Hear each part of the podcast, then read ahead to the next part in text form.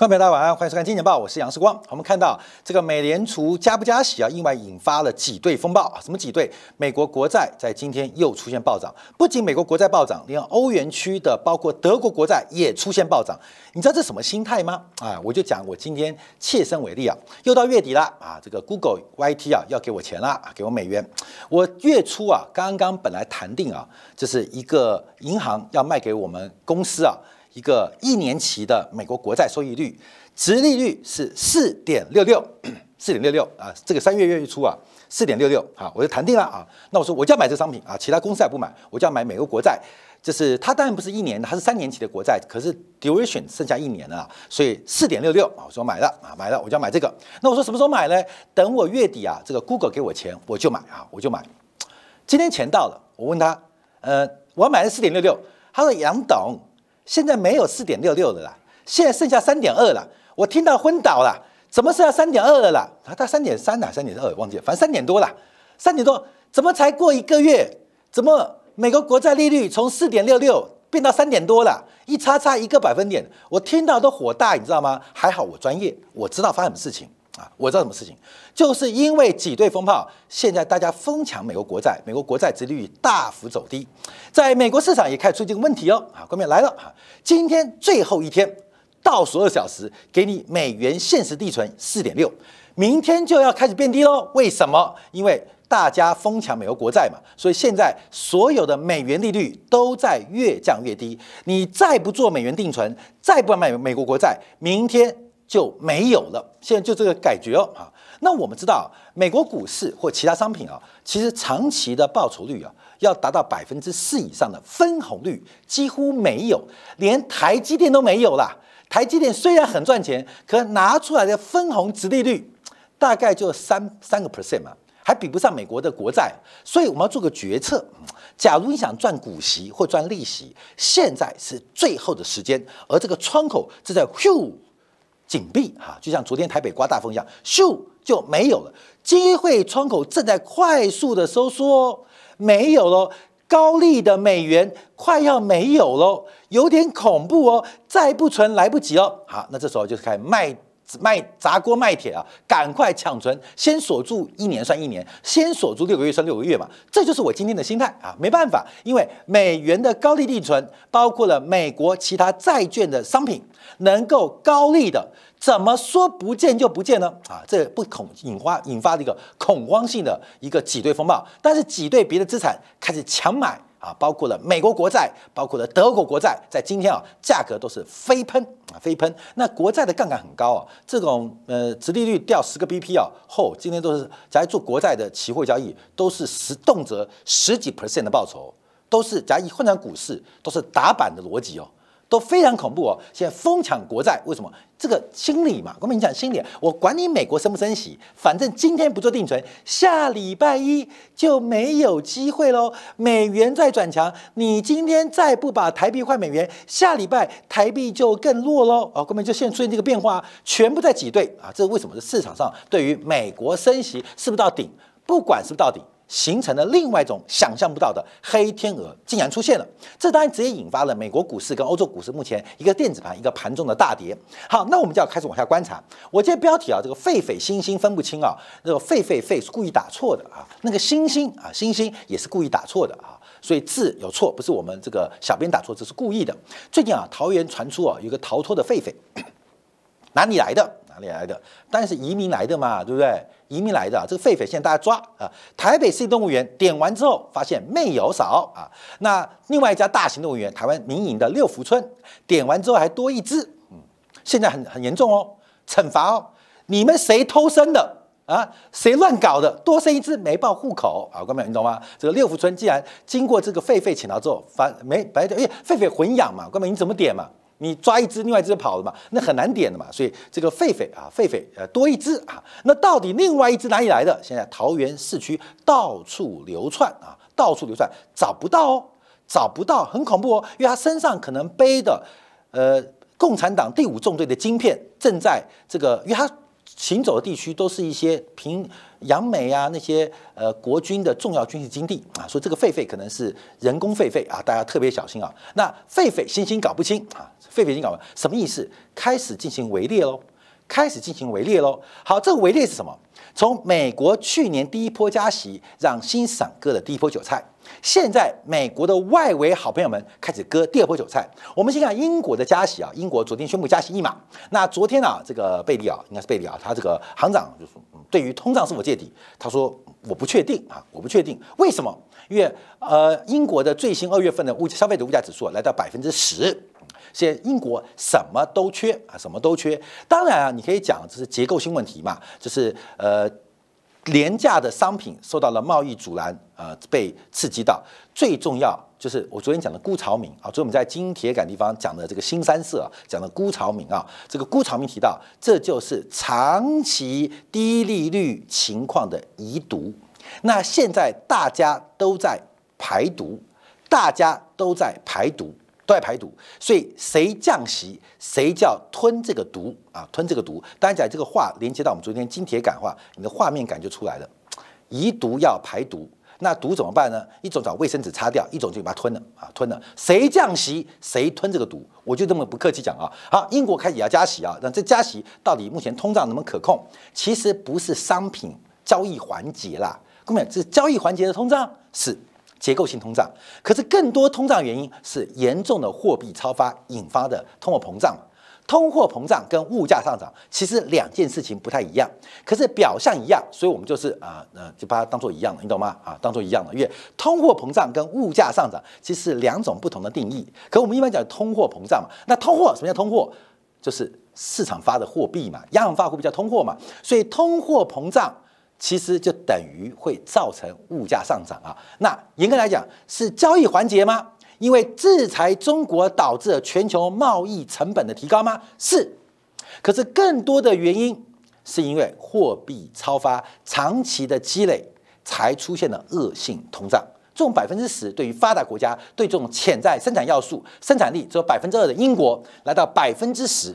那就是一个恶性通胀，就是恶性通胀。恶性通胀就不单单是国际贸易的结构问题，而是本身长期的遗毒过多，现在要开始排毒，而这个排毒过程是非常的有腥味啊，我觉得有点难过啊，有点难过。好，我们再看一下瑞士央行，哎，瑞士没有听错，刚刚倒掉该国第二大银行的瑞信贷嘛，刚刚倒掉，刚刚倒掉，倒掉之后立马。隔不到一周，宣布加息，加息多少？加息零点五百分点，啊，够不够绝？好绝哦！现在看起来瑞士信贷会倒掉。感觉有点阴谋论，你知道吗？除了当时我们讲的一个故事啊，讲的故事，这个是一个犹太人复仇。现在对瑞士来讲很特别，一个国家刚刚爆发金融危机，金融危机流动性挤兑，结果隔周啊，就是昨天宣布加息，加息到一点五 percent。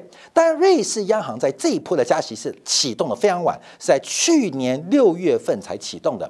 那瑞士央行更关心的是瑞士法郎的汇价，因为瑞士法郎汇价过强，导致它没办法提早加息来盈利，它也是被割韭菜的地方。所以到现在，瑞士没有通胀吗？瑞士当然有通胀。为什么现在开始加息？因为之前瑞士法郎太强，对于瑞士的国际收支，对于瑞士的发展，嗯，是负面的。所以瑞士央行一直撑到最后才加息。才加息，所以美国在排毒，这个毒到处乱喷。瑞士说我不喝哈，我不接啊，要接别人去接。好，瑞士也开始加息，所以不要搞搞错哦。刚刚爆发挤兑危机的瑞央行加息了零点五个百分点。我们再看挪威，挪威也加息了零点二五个百分点啊，加息了一码，这是第九次加息。其实全球商品问题的话，挪威是罪魁祸首啊，因为天然气它产，之前的木材大涨它有，反正。什么原初原料，挪威都有。可挪威因为不加息，导致汇率贬值。虽然我有木材，虽然我有原油，我有一大堆原物料，可是很多消费产挪威没有，必须进口。而挪威相对汇率比较弱势的原因，导致了出现输入性的通胀。所以挪威加息更多原因是货币战，更多的是调控汇率，避免汇率因素导致输入性通胀。关没有？那挪威这样。那美元在贬值，美联储不会吗？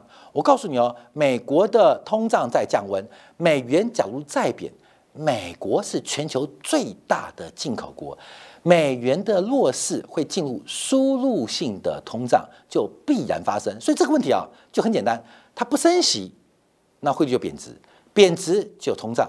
通胀就升息，不升息就贬值，贬值就通胀，所以最后通胀导致升息，汇率弱啊，汇率一定要转强啊。这个观点我们要做一个特别的观察。等一下经典部分啊，我们特别拆解了美联储在昨天公布的最新三月份资产负债表快表快报，我们分析结构来做关注。好，另外我们看一下这一波比较特别啊，因为这一波的紧缩周期啊，过去啊八零年代被割了一次韭菜，谁？拉丁美洲。九零年代被割了一次韭菜，所以？亚洲国家。所以啊，这一次新市场说，嗯，我们很聪明，绝对不会让你再割一次啊。看到没有？假如你知道拉丁美洲的货币史就是个可歌可泣故事，因为左一割，左一刀，嘿，左一刀，你都出国左勾拳，对不对？这是我防守左边啊，就嘿，你怎么右勾拳啊啊？右勾拳被打到了，嘿，没关系，我这戴耳护套，防止你左勾拳跟右勾拳啊，这就碰到问题了。就当年啊，小时候金汤力小时候他学跆拳道。我说，堂妹踢我啊，踢我啊！他打踢我打我打我，就要动一脚踢我。我防好了，他踢我一脚。我说，嗯，怎么用这种贱招？好，来再一次，又踢我一次。那我说，为什么你是用脚踹我啊？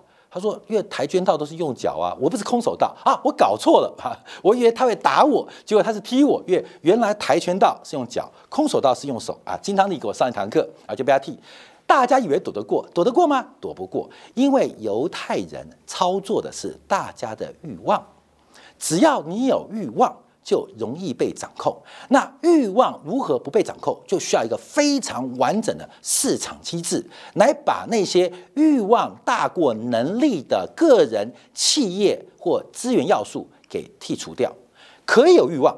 可欲望远远大过你能力的时候，就形成泡沫。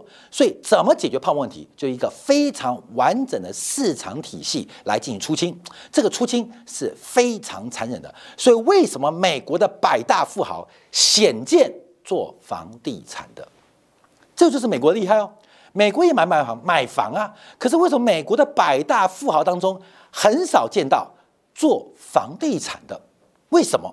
因为生产要素是不能被私人部门所囤积的，这我们听到的左派社会主义啊。可真正做到的是美国，你谁囤积生产要素，包括了奴役劳工啊，包括了囤积土地啊。我跟你讲，政府不会杀，市场把你杀死啊，市场把你杀死。所以我们看啊，这一次啊，这一次我们看到包括几个新兴国家啊，来来看啊。现在官方利率会高过通胀的啊，我们看几个地方，什么像呃这边有三条数字啊，一个是二零二一年的利率，一个是现在的利率，一个是通货膨胀率。我们看印尼好聪明啊，我们被杀过，我们很聪明，赶快先升息。你看到印度也很聪明啊，我们看几个聪明啊，只要利率高过通胀的，好像都是新兴国家哎，后面都是新兴国家，你看南非啊。沙特啦，都是新兴国家。那还有谁谁谁高过？哎，墨西哥啊，啊，都是高新国家。还有谁？哎，没有啊啊，中国啦，巴西啦。观众注意到，这一年来，新国家很聪明哦。美联储，美国人要来割我们韭菜了，我们赶快高筑墙广积粮啊，高筑墙广积粮啊。那结果呢？结果呢？哎，妙了，有人在挖地洞，老鼠会挖洞啊。在你城墙下挖洞啊，挖洞。所以到目前观察哦，后面注意哦，我们看下张表哦。因为现在从美国到西方国家开始做加息，就要看这张表格喽。当美国开始加，西方国家开始加息的时候，这时候通胀会被加低。你前期加息的新兴国家，物价也会跟着走低，也就是美国帮你加息。那么你听懂意思了吗？嗯，你听懂意思吗？譬如我们举个例子啊。该国一个国家的呃 CPI 是百分之五，百分之五，我们利率从百分之一升到百分之六啊，对不对？升百分之六啊，好，我们是率为正了，有效压制通胀。看到没有？美国跟西方国家带头的紧缩，会让全球物价水平下滑，会变成百分之四啊，会百分之四啊，变百分之四，也就是本来百分之六官方利率减百分之五的物价通膨，实际利率是正一 percent。但因为全球物价下滑，美国在西方国家带头的紧缩，因为他们负责消费嘛，新兴国家负责生产嘛，所以你什么都不做，市值率变百分之二。所以美国的紧缩，就算你先紧缩也没用，因为我们是消费国，而新国家是生产国，所以在实力当中啊，第二轮开始哦。那第二轮开始，除了美国之外，还有谁啊？所以我们看挪威啊啊，英国啦、瑞士啊，开始加息。这个加息你躲得掉吗？你躲不掉，你躲不掉。你所以你降息啊？那你降息干嘛？你的泡沫越大，你的通胀会失控。那把我的通胀。转嫁到你的通胀，这没有办法，因为铸币权在这些发达国家身上，市场在这些发达国家身上，所以你是生产国，你是接受国际传统的货币体系，你就只能被迫接受，你只能被迫接受。那你要怎么突破这个氛围，突破这个架构呢？那就要比美国、比西方主要做更狠。那做更狠有可能吗？不可能，因为做更狠，你市场出清跟金融风险会越大。那没有一个国家的政权能够经得起社会巨幅的动荡，就像法国啊，法国现在不是什么攻到巴士底监狱啊，巴士底监狱还没关人，我不知道，可能是个博物馆了。呃，冲进去就是不买门票的概念啊，各位啊，这是白嫖啊，白嫖也没多伟大了，真的监狱不敢冲了，冲一个博物馆，我想，因为我不知道巴士底监狱有没关人呢，反正就是白嫖，对不对？就是我冲故宫一样的概念啊啊，我要去冲故宫，不买票的意思嘛，对不对，就这样。那法国大震荡，可是马克龙就应该。就硬干，因为对的事情就该做。那更重要的是，西方国家是用资本家控制的政客嘛，所以他们市场出击机制很完整嘛，所以这个过程呢，洗牌是不可能被解决的啦，不可能解决资本家的垄断，叫做寡头政治。这种这个政商勾结，可是资本家本身朝不保夕，就像美国一样，戏骨银行破产，所以资本家的本身系统的稳定会支持一个稳定的政治结构，也就是生产关系没有人垄断，会决定一个没有被垄断的这个呃生产工具没有被垄断，所以生产关系也不会被政客、个别政党。或个别资本家所垄断，这就是我们讲的这个机制的一个调整。那本来我们是非常看好大陆的这个机制啊，但最近这几年的变化，我们会比较保守。那等待新的调整，嗯因为这个生命自寻找寻出路啊，制度也会慢慢调整。所以这个调整过程当中，我们看在不调整过程当中，反正啊，现在整个新国家就整的等的全面倒啊，这是我们要做一个观察。好，这个时候我们就要看到最后一个指标，就是日本的。就日本的，因为啊，这个发达国家围猎新兴市场，最后关键就是日本啊。日本现在要不要升息？那我们要观察，在今天啊，日本公布的最新的 CPI，不管是 CPI 年增率，还是不含生鲜食品，还是不含生鲜食品跟能源 CPI，都在百分之三以上啊。目前日本的消费者物价指数啊，这个不断的攀高，单线受到基期抬高的影响。可是日本的物价会走低吗？有另外一个消息啊，关关门啊，嗯，就是工资。就是工资，因为啊，在今年的春斗之后，日本平均加薪是百分之三点八，创下了一九九三年以来最大的幅度，创下了一九九三年最大幅度。那代表什么意思？工资通胀是百分之三点八嘛？后面我们讲很现实哦，老百姓、劳工们会增长百分之三点八啊，三点八。你觉得物价会低于三点八吗？